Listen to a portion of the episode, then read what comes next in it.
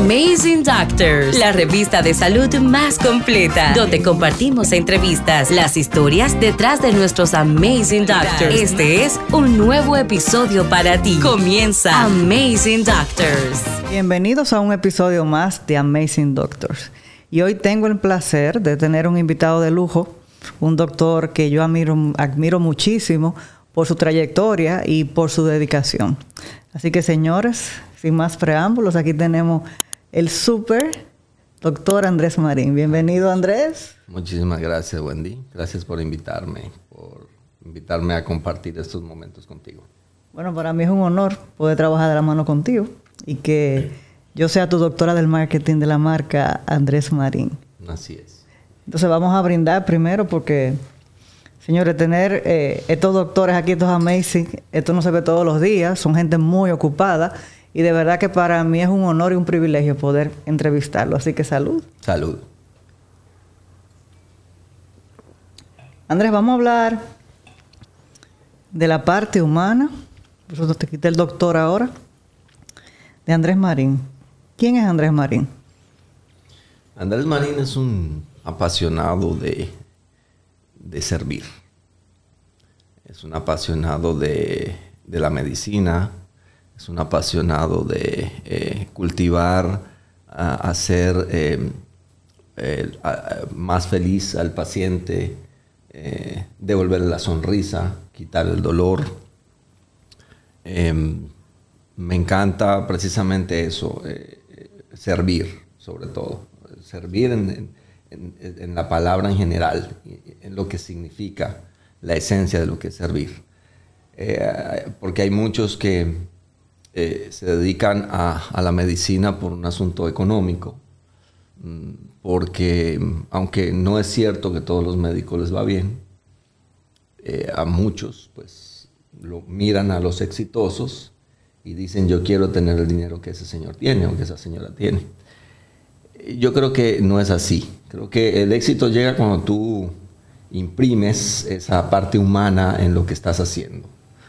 Yo no trabajo porque quiero o porque me haga falta hacerlo. Yo creo que eh, este trabajo que yo hago es un trabajo que tiene grandes gratificaciones Así es. Em, antes me preguntaban por qué no hiciste cirugía plástica. Pues tú pareces cirujano plástico. Sí, tú tienes ese feeling así como, como de cirujano plástico. Y en un momento lo pensé cuando era estudiante de medicina, pero realmente el servicio, el devolverle la vida a un paciente. Es diferente. Es totalmente diferente.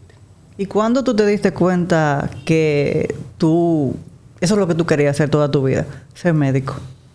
Siempre Toda, la vida desde niño yo recuerdo que jugaba con juguetes de, estetoscopios y de esto que le, compran los tíos, los, papás.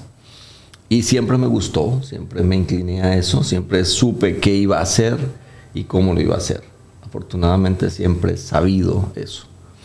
Luego la especialidad, pues más o menos tenía una idea de lo que quería, pero obviamente eh, las cosas se van acomodando a partir de, de qué es lo que buscas, qué es lo que quieres y qué es lo que se presenta en el momento. Eh, así que yo tenía tres especialidades probables que iba a hacer. Una de era la cirugía vascular y pues cuando fue pasando el tiempo me definí definitivamente por la cirugía vascular. ¿Y qué es lo que más te apasiona de la cirugía vascular? Que tú digas, mira, a mí me encanta hacer esto de lo que yo hago. Lo que más me apasiona de la cirugía vascular es la aorta. Lo más difícil. Exactamente, el reto más grande. El reto más grande. Siempre me he inclinado no por el camino más fácil. Me he inclinado a, lo, que es más retador, lo que es más difícil, lo que requiere más de más concentración, lo que requiere de más tenacidad, lo que requiere de más este, eh, no, le vamos a decir hombría, vamos a decirle más eh, esfuerzo para poderlo lograr, lo que, lo que te reta al final del, momento y te dice, yo soy lo más difícil, entonces yo quiero vencer eso, quiero vencer lo más difícil. Y hemos, lamentablemente no es una cirugía que se hace eh, todos los días por cuestiones de, de, problemas económicos y de que no está en cobertura con las aseguradoras, pero, pero es una cirugía que a mí me da mucha satisfacción. Y puedo hacerla gratuitamente y me da un gran placer. Entonces, cuando tú haces ese tipo de cirugías, tú sales eh, con el pecho herido cuando sales de ahí, que tú sabes que ese paciente quedó así, nítido. Totalmente, así es. Lo que pasa es que esas cirugías antes tú te tomabas 6, 7, 8 horas en un quirófano, ah, tenías que abrir el paciente, tenías, el paciente salía intubado, salía con un montón de tubos eh, adheridos a su cuerpo. Y eso cambió radicalmente en los últimos años. Entonces, tú poder exhibir que operas un paciente de esos que antes se morían y que antes era, que antes era eh, una, una, condena de muerte cuando te diagnosticaban algo como eso. Y yo poder decir, mira, yo te opero, Nada más te hago dos pequeñas incisioncitas en la ingle y al otro día te vas para tu casa caminando. Fue maravilloso. ¿Qué, va a hacer la gente? Es una cosa totalmente radical. Entonces eso también hace que la calidad de vida del paciente, de un paciente que antes salía abierto con un zipper, ¿verdad? como ustedes le dicen, entubado, y que ahora entonces sale caminando y puede hacer su vida normal en cuántos días. Bueno, este, este tipo de pacientes de aneurisma de aorta, por ejemplo, son pacientes que están en la generalidad de los casos por encima de los 60 años y en su mayoría por encima de los 70.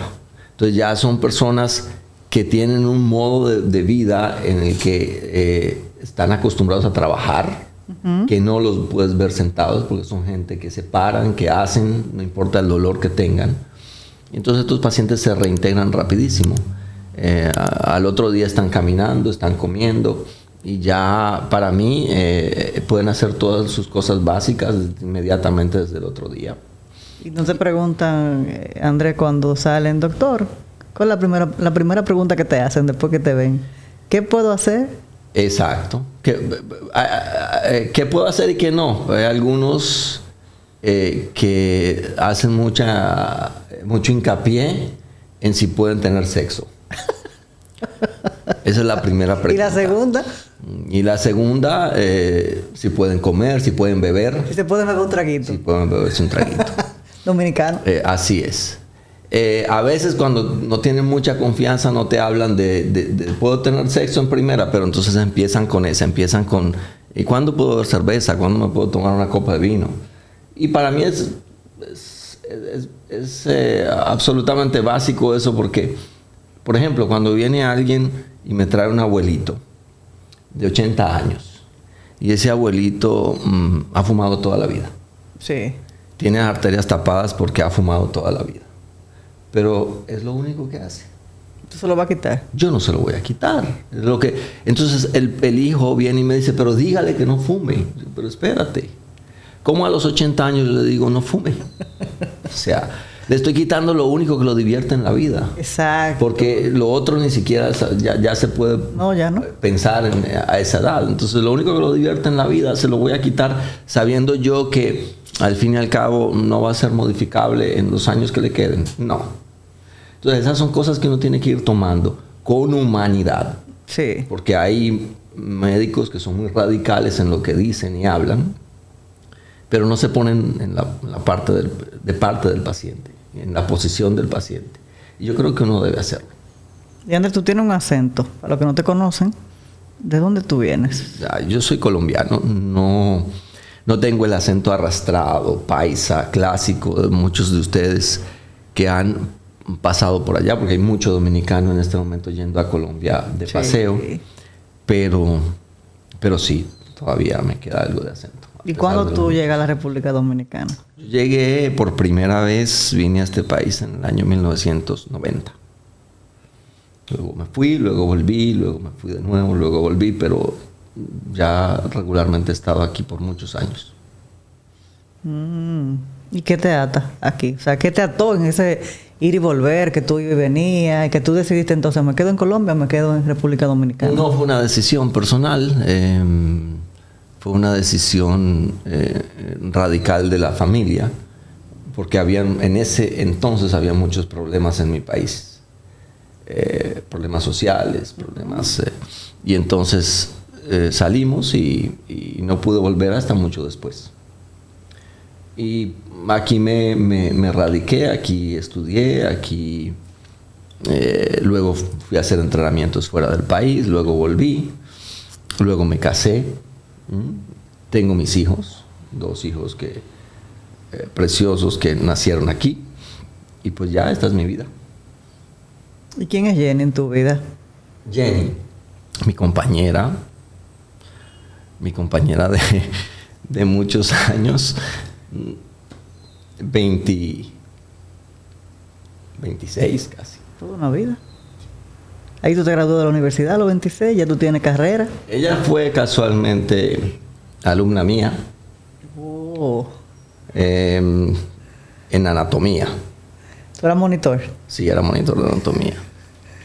Y eh, bueno, posteriormente nos enrolamos como novios. Mm, nos tuvimos seis años de amores. ¿La carrera? La carrera. Y posteriormente me casé con ella. Tuvimos nuestro primer hijo, Daniel, que acaba de cumplir 18 años. Va a estudiar medicina igual. Porque ella es, ella es neumólogo pediatra, entonces la influencia de la medicina está muy plasmada. Eh, y nada, ha sido mi compañera de travesía todos estos años. Muchos. Muchos. Así es. Y cuéntame de la llegada de, Daniel. Cuando ustedes ya están casados, que llega Daniel, ¿en qué momento tú estabas? Yo estaba, yo era cirujano general y estaba en entrenamiento de cirugía vascular. Y llegó en un momento muy bonito porque ya ah, eh, habíamos tenido mm, eh, seis años de noviazgo y ya verás, Daniel llegó al eh, primer, segundo año de, matrimonio. Entonces ya había una relación muy estable. Y él pues llegó a, complementar esa, esa relación, a solidificarla aún más. Mm, este, y, a pesar de que Jenny tuvo que irse a hacer la subespecialidad a México posteriormente, estando él muy chiquito, pero pues logramos eh, salir adelante y hoy día pues aquí estamos. Estás disfrutando The Amazing Doctors. ¿Y cuándo llega Abril? Abril, eh, mi nena pequeña, no, fue ni siquiera planeada. Eh, mi querida esposa tuvo problemas de salud en el momento, en, el embarazo del, niño mayor. Y esos problemas pues me llevaron a mí a reflexionar de que yo no podía tener más hijos, porque no la iba a someter a ella a, problemas nuevamente. Y cuando menos pensamos, llegó la nena estaba embarazada. Afortunadamente no le fue tan mal como en el primer embarazo, pero después de ahí todo ha sido bien. Ella ha sido una luz permanente. Es la niña, la niña mimada, la tiene? 12. 12 años. Em, este, y, pero parece una señorita de, de 18 y tiene el complejo de adolescente bueno, ya, está, ya déjame decirte que está entrando en la adolescencia, ¿eh? déjame contarte que si tú estás preparado para lo que viene con la hembra, prepárate. Mm, bueno, yo, yo soy de los papás que creo que uno tiene que orientar a los hijos. Eh, no soy del que, del que piensa que hay que imponerles absolutamente nada. Yo creo que, yo creo que uno debe educarlos. Ellos eligen. Ellos eligen. Tú les enseñas cuál es el camino correcto y cuál no Em, y al fin y al cabo, eh, la vida es eh, lo que cada quien elige, independientemente de todo. Y no importa cuánto quieras llevarlo hacia un lado, yo creo que lo importante es mostrarles las cosas. Sí. Mostrarles lo que es bueno, lo que es malo. Mostrarles por aquí no se puede ir, porque si vas por aquí fracasas en la vida. Eh, Afortunadamente he tenido suerte en eso, porque los dos han sido chicos muy, pero muy juiciosos. Daniel es más psicorrígido que yo. Entonces, imagínate que la nena. Que más le tiene- psicorrígido que tú. Sí, la ne- sí, literalmente. Y la nena le dice Daddy Junior. Entonces, eh, yo creo que no tengo mucho que preocuparme con ella porque él se va a encargar de todo. Él está haciendo su papel de hermano Sí, mayor. él- él- él y se lo ha haciendo- tomado muy en Y serio. se lo ha tomado muy en serio. Y la revisa y ve eh, a dónde va y, y en la escuela qué amigos tiene. Mucho más que yo. Eso es muy importante, y sobre todo en el tiempo que estamos viviendo, porque mira, como tú me decías cuando llegaste, Wendy, he hecho, vi tantos pacientes hoy, o sea, estoy explotado, mucha la consulta. Tú a veces llegas, pero llegas cansado. Entonces, si- si él hace esa parte, pues un apoyo para ti, para Jenny. Claro, claro. Y, y la queja, por ejemplo, Daniel cuando tenía 10 años, em, le preguntabas qué iba a estudiar y él decía cualquier cosa menos medicina. Pero, pero ¿por qué? Bueno, porque él tuvo en parte ausencia de su mamá porque era cuando era chico por, porque ya tuve que hacer la especialidad. Y entonces él veía ustedes viven demasiado esclavizados llegan de noche eh, no están todo el día y entonces eso es un problema y así yo no quiero vivir. Y yo pues mejor que no haga medicina pero después no, después decidió y dijo que no, que lo iba a hacer y, y- y- y de qué manera, porque está absolutamente dedicado a eso, eh, está empujando en eso y, y va a ser muy bueno. Si sigue como va, pues yo creo que va, va a Bueno, superar. pero le, va a le corre por la sangre, Sí. eh, la, la sangre de dos médicos dedicados y, y que decidieron eh, seguir contra todo pronóstico, porque ustedes como médicos pasa mucho Sí. para lograr su sueño y para lograr especializarse, que eso es la parte que yo he querido mostrar en Amazing Doctors de lo que la gente no ve. Tú hablabas ahorita y decías que ese éxito la gente lo mira en vehículos, lo mira en cuando tú viajas o lo mira en tu ropa, pero la gente no sabe lo que hay detrás para poder llegar ahí. Eh, tienes toda la razón, absolutamente toda. Cuando yo llegué a Santiago, después que hice la especialidad, eh, habían tres cirujanos vasculares aquí, Eh, pero yo llegué con un entrenamiento nuevo de una parte de la cirugía vascular, que era la cirugía endovascular, que no se hacía.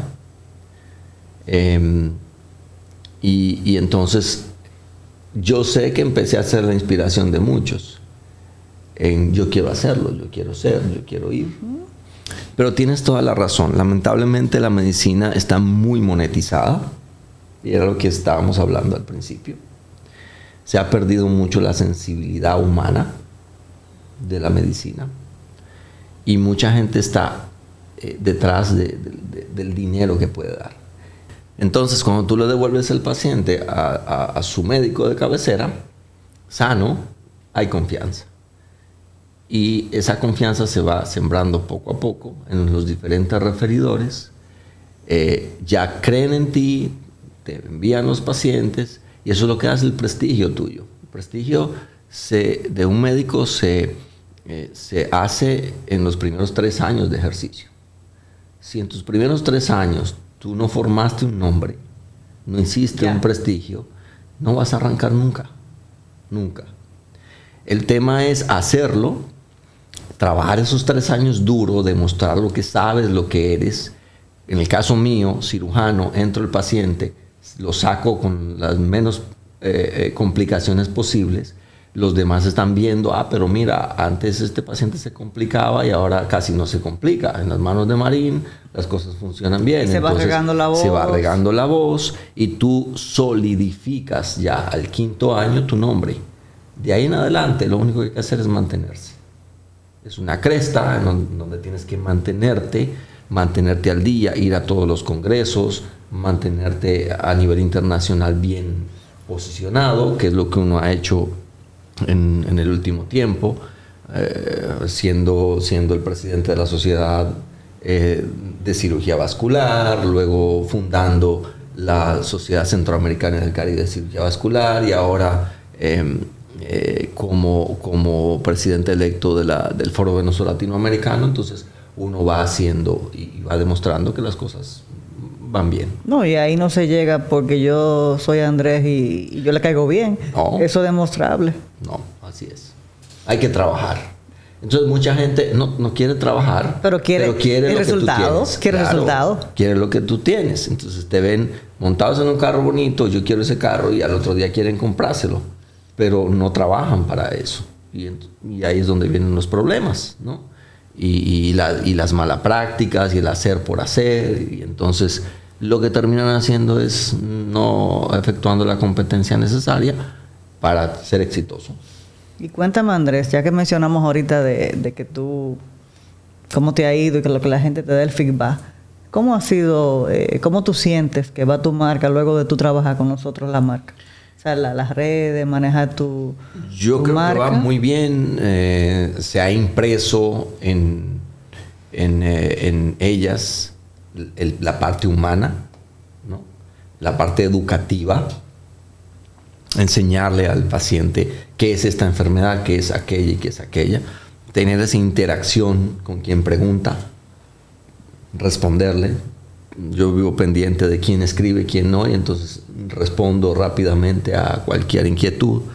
Eh, eh, organizar un poco mejor la consulta con, las citas mm, y, que, y que el paciente pueda ingresar directamente a las redes y hacer su, su cita sin ningún tipo de problema, menos cantidad de espera, etcétera. O sea, ha sido una experiencia muy, muy agradable, la verdad que sí. Que no la esperaba, porque me habían quedado mal antes muchas veces, pero, pero vaya que venciste. Bueno, déjame decirte que nosotros tenemos, yo creo que un máster en personas que llegan con una mala experiencia. Yo digo, otros retos. Tú ves como tú dices que te gustan los retos, a mí me llegan retos. Mire, yo vengo porque a mí me la recomendaron, pero, y cuando me dicen ese pero, yo dije ya.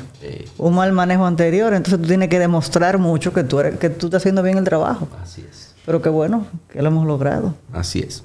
Me ha encantado, la verdad. ¿Y qué tú tendrías, Andrés, que decirle a esos médicos que están empezando? Que ya tú pasaste por ahí. Algo que tú le dejes para que lo tomen y lo guarden. en respeto a sus eh, veteranos compañeros, es lo primero eh, eh, pulir su propio brillo. Eso es más difícil, eh, pero hay solamente dos maneras de brillar, o puliendo tu propio brillo, haciendo las cosas bien, o tirándole barro al otro. Tirarle barro al otro no significa que tú estés limpio, significa que estás ensuciando al otro. Y eso es un boomerang, eso se devuelve ante todo respeto y hacer las cosas bien, con criterio. No hacerlas con un criterio mercurial, hacerlas con un criterio humano. Humano sobre todo. Claro, lo que necesita el paciente para estar bien. El paciente no necesita para estar bien que tú lo operes. El paciente necesita para estar bien que si tiene un diagnóstico operable, tú le digas, hay que operarse. Pero también hay momentos en que tú le debes decir al paciente, no se debe operar, porque si se opera se va a empeorar. Entonces, saber decir que sí, saber decir que no, saber hacer esa diferenciación entre una cosa y la otra, respetar a los demás, respetar a los colegas, esa es la clave absoluta del éxito en la medicina eh, y es lo que los que están llegando nuevos deben hacer. Bueno, señores, eso para cerrar con broche de oro el episodio de hoy a los nuevos, a los que están subiendo, a los que ya están, tomen cátedra de esa eminencia que tenemos aquí sentado al lado. Andrés, un honor para mí tenerte en este episodio de Amazing Doctors, abriendo la segunda temporada, que ahora es en vivo, ahora, ahora con set y en vivo. Así que, señores, hasta la próxima. Otro gran episodio, otra gran historia. Te invitamos a que vuelvas a disfrutar de una próxima entrega de Amazing Doctors.